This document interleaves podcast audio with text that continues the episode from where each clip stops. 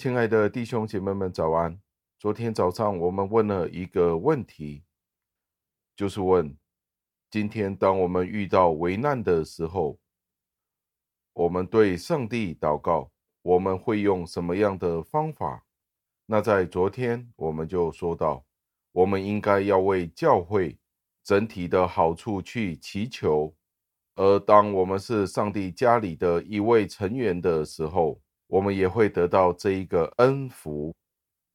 那在今天，让我们继续以这样子的想法去祈求、去求问上帝的时候，我们应该如何的去得胜我们所面对的难处？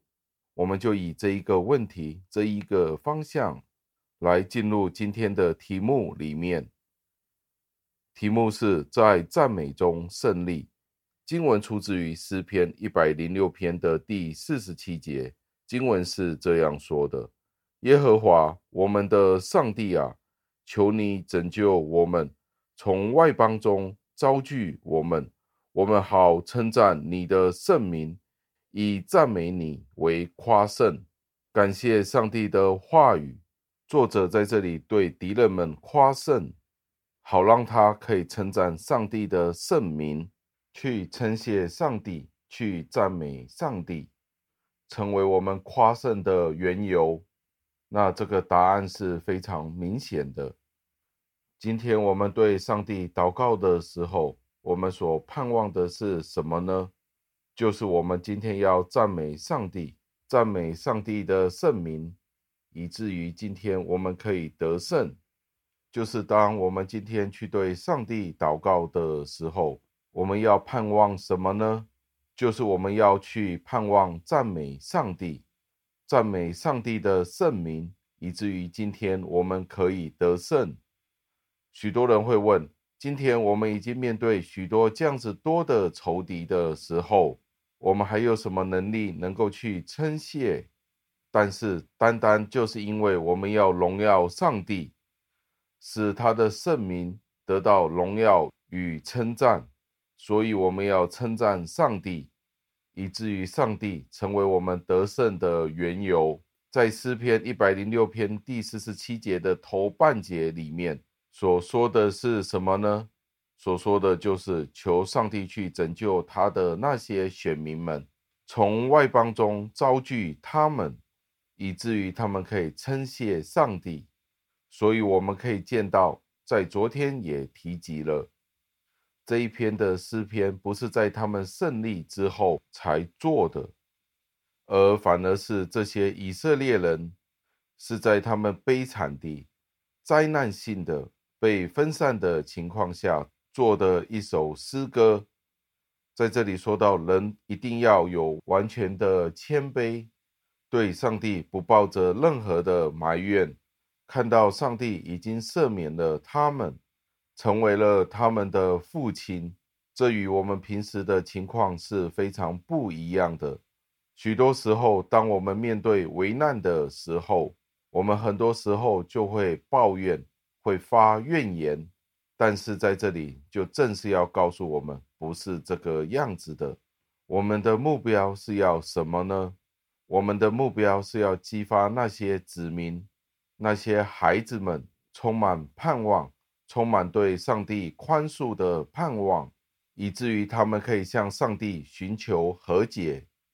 尤其是上帝是郑重地讲到，他会纪念他自己的约，借着信心，这些选民们可以亲近上帝，使得上帝的怒气可以消退。另外，我们可以看到，上帝去选召他那独特的选民们，特殊的选民们。他可以叫他们，呼召他们，将他那些已经离散的选民们可以合一。我们都可以在《生命记》三十章的第四节里面可以看到，因为根据摩西的预言，你被赶散的人，就是在天涯的耶和华你的神，也必从那里将你招聚回来。所以一早摩西已经预告了。上帝的选民们因为叛逆上帝，以至于他们被分散。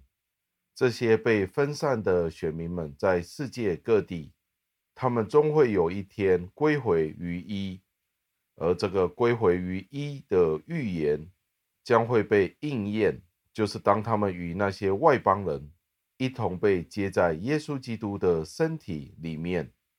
这些是比他们以前未能够认知的约更加的可取。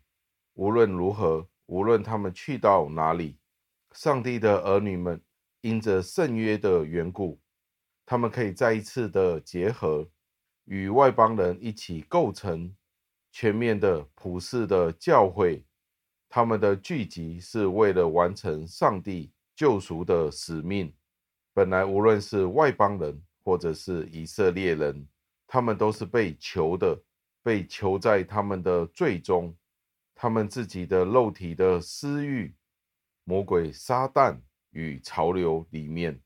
而上帝借着耶稣基督，使得我们可以一同的庆祝上帝的名字，而我们可以一直去赞美上帝。在这里说到诗人的祈求，以色列人可以借着赞美感谢上帝。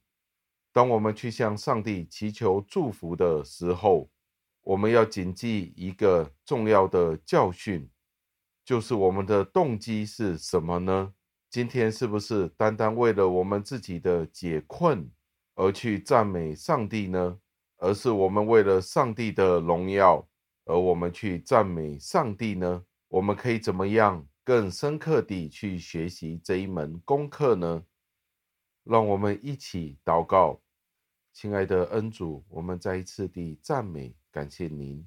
为了今天的经文，您再一次地提醒了我们，我们今天去祈求得胜，去赞美您的原因的原因是您得到您应当的荣耀。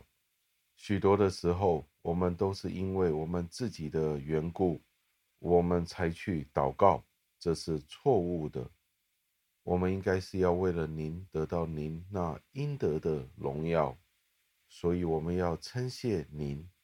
所以也求您让我们见到我们在我们的人生里面所应该寻求的方向是什么。求您再一次借着您的这一段经文去提醒我们，让我们在您面前谦卑。祈求，让我们的生命可以成为对您的颂歌。求您垂听我们的祷告、赞美、感谢，侍奉我救主耶稣基督得胜的尊名求的。阿门。